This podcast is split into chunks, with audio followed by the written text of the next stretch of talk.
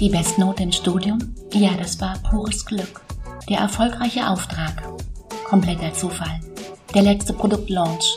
Ja, da hatte ich ein grandioses Team im Rücken. Das sind typische Gedanken von Menschen, die am Hochstapler- oder Imposter-Syndrom leiden. Und on top kommt dann noch die Angst, heute oder morgen oder ganz bald als Betrügerin oder Hochstapler entlarvt zu werden. Willkommen zu einer neuen Podcast-Folge Unsichtbar war gestern. Erfolgreich fühlen, denken und handeln, denn Erfolg ist eben keine Glückssache. Mein Name ist Katrin Kreis und dieser Podcast ist für Frauen, die ihre Ziele durch eine neue Denkweise mit mehr Mut erreichen wollen. Seit nunmehr 50 Jahren hat das Phänomen, das einen dazu bringt, an sich selbst und seinen Leistungen zu zweifeln und permanent in der Angst zu leben, als Hochstapler aufzufliegen, einen Namen. Imposterphänomen zu Deutsch Hochstaplerphänomen. Und bewiesen ist längst, darunter sind eine Menge Frauen. Klar, es gibt verschiedene Studien, die immer wieder belegen, dass gerade Frauen sich viel zu oft unter Wert verkaufen.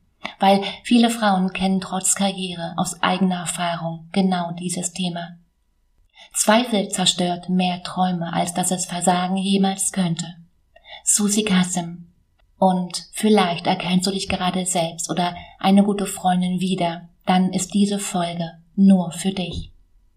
Das typischste Merkmal für ein Imposterphänomen ist, dass die betroffene Person lernresistent ist. Und das bedeutet, der Erfolgsdruck nimmt durch gelungene Herausforderungen nicht ab, sondern zu. Klar, ein gewisses Maß an Zweifeln ist völlig normal und vielleicht sogar gesund. Vielleicht in einem neuen Job oder bei neuen Aufgaben, die wir noch nicht kennen. Und mit der Zeit nehmen diese aber ab. Einfach indem wir das, was wir gerade tun, was gerade noch neu war, immer und immer wieder tun, unsere Routine finden. Nicht so beim Imposterphänomen, nein. Denn hier gilt, je mehr Erfolge, desto schlimmer wird's. Betroffene sind sich niemals sich selbst sicher. Sie sind überzeugt, beim nächsten Mal fällt auf jeden Fall auf, dass ich eigentlich gar nichts kann. Weil, und genau das ist so erstaunlich, Erfolg wird dem Zufall zugeschrieben oder dem Glück. In anderen Worten, sie schreiben persönliche Erfolge nicht den eigenen Leistungen oder Fähigkeiten zu, nein, sie begründen sie durch äußere Umstände, wie dem Glück oder dem Zufall oder schlicht der Abwesenheit besserer Optionen oder Konkurrenz. Studien gehen davon aus, dass sich zwei von fünf erfolgreichen Menschen als Hochstapler einschätzen. Andere Studien gehen davon aus, dass bis zu 70 Prozent der Menschen davon betroffen sind. Wenn du nun an dir selbst zweifelst, dann hilft es dir manchmal, sich zu vergegenwärtigen, dass diese Gedanken etwas sind, das viele Menschen kennen. Und hierzu hör gerne nochmal in die Folge 12 rein. Im Zweifel die Zweifel bezweifeln. Meryl Streep, eine der erfolgreichsten Schauspielerinnen der Welt, hat ganz öffentlich über das Imposterphänomen gesprochen. Also die Frau, die zu Hause drei Oscars stehen hat, fragt, was verstehe ich schon von Schauspielerei?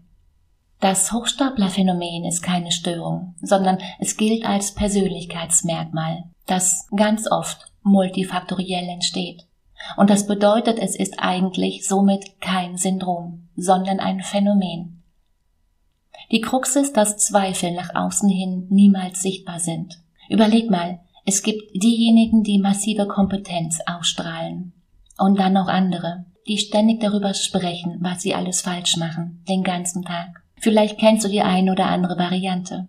Wie gesagt, die Ursachen können komplett unterschiedlich sein und wahr ist, ein Persönlichkeitscocktail aus gewissen Eigenschaften erhöht aber die Wahrscheinlichkeit.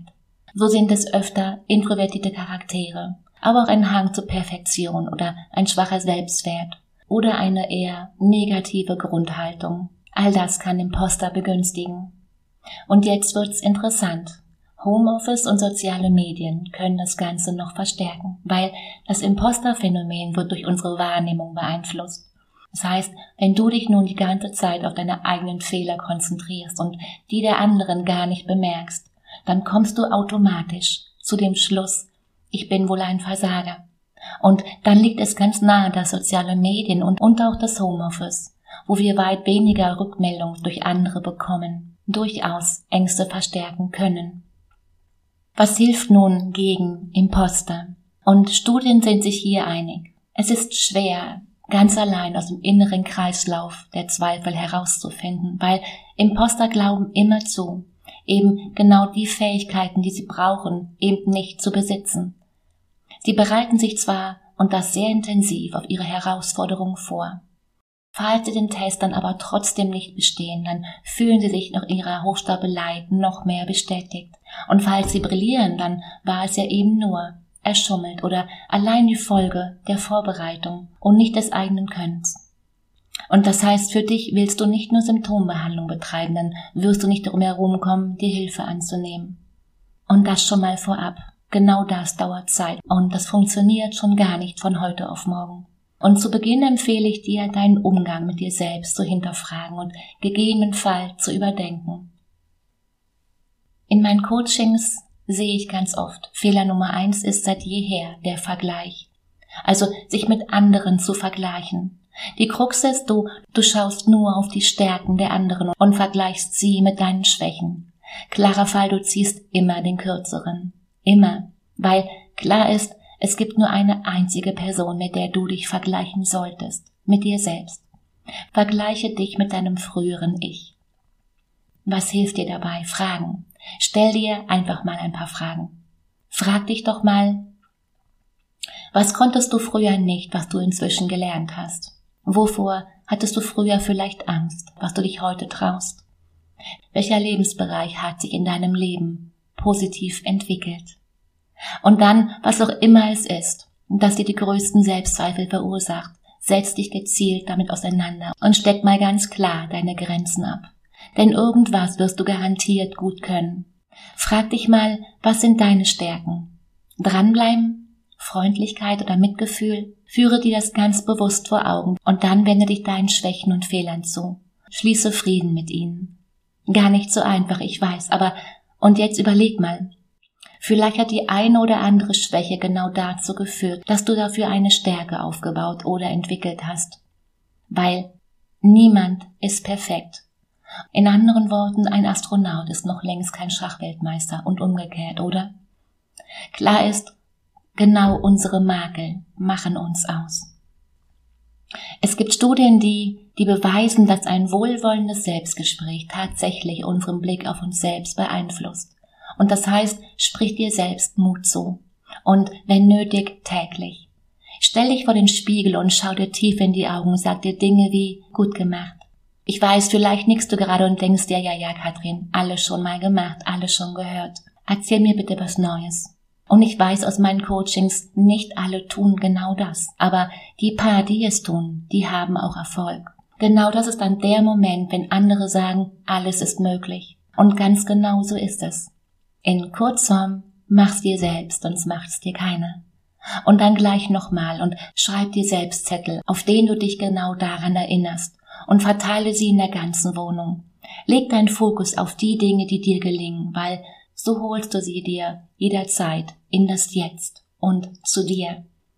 Und ganz wichtig, Erfolge feiern, auch dann, wenn sie sich vielleicht vor dir verstecken. Und noch eins was du sofort, also jetzt ändern kannst und von jetzt an, wenn du Bock drauf hast, sogar täglich. Deine Körperhaltung. Weil deine Körperhaltung beeinflusst nicht nur, wie du auf andere wirkst, nein. Vielmehr auch und viel, viel wichtiger, wie du dich fühlst oder eben nicht. Bedeutet hängende Schultern, gesenkter Kopf oder aufrechter Gang. Das macht einen Unterschied. Schau, durch die richtige Haltung fühlst du dich präsenter und voller Energie. Studien beweisen, mit einer gestreckten Körperhaltung schüttet dein Körper Hormone aus, die dir wiederum signalisieren, ich habe alles im Griff. Bedeutet also, nächstes Mal, wenn du vielleicht wieder einen Zweifel in dir hochkommen spürst, dann nimm ganz bewusst eine aufrechte Körperhaltung ein. Das heißt, Schultern zurück, den Kopf aufrecht und den Blick geradeaus. Probier es mal aus. Und von Herz zu Herz, Zweifel werden immer wieder kommen gerade dann, wenn wir Neues probieren in unserem Leben. Deshalb mein Rat an dich. Nimm sie als etwas an, das dich unterstützen möchte. Zweifel oder Angst waren früher genau dazu da, uns das Leben zu retten, weil hinter jedem Busch ein Bär vermutet wurde. Und klar ist auch, große Dinge können uns manchmal im ersten Moment überfordern. Wir sehen nur das große Ganze und wissen in diesem Moment einfach nicht, wie wir das bewältigen sollen. Kenne ich. Im schlimmsten Fall werden wir genau jetzt handlungsunfähig. Die Kunst und die Magie liegt aber genau darin, dass du dich davon nicht abhalten lässt. Und yes, das braucht Zeit und Erfahrung und Übung und auch nach Jahren sind wir damit wahrscheinlich nie ganz fertig. Fest steht, sich mit sich selbst auseinander und den Ängsten etwas entgegenzusetzen, ist die richtige Entscheidung. Denn wenn ich mit mir selbst in Beziehung trete, bin ich in einem guten Sinne mir selbst die Nächste. Und Selbstliebe befähigt mich zur Nächstenliebe, weil wenn ich mich selbst nicht liebe, dann wird mit dem Nächsten auch nichts. Überleg mal, wie würde sich dein Leben dadurch verändern? Und schreib mir hierzu gerne mal auf Instagram. Ich freue mich zu lesen, was du so denkst. Was sind deine Herausforderungen? Gib mir hier gerne mal Feedback. Geht es momentan darum, dass dir dein Potenzial unter den Fingern brennt, aber du weißt einfach nicht wie? Oder geht es darum, dass du wissen willst, warum es bei anderen scheinbar so einfach geht?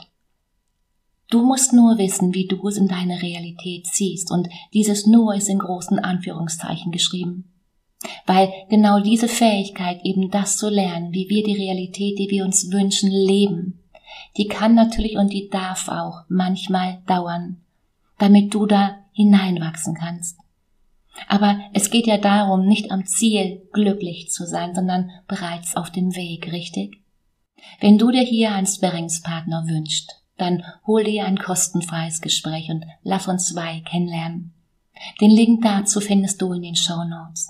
Und wenn dir das heute hier gefallen hat, dann teil diese Folge gern. Wenn du denkst, das sollten auch andere Frauen hören, dann leite ihnen diesen Podcast weiter. Vielen Dank. In diesem Sinne, hab eine unglaublich schöne Woche.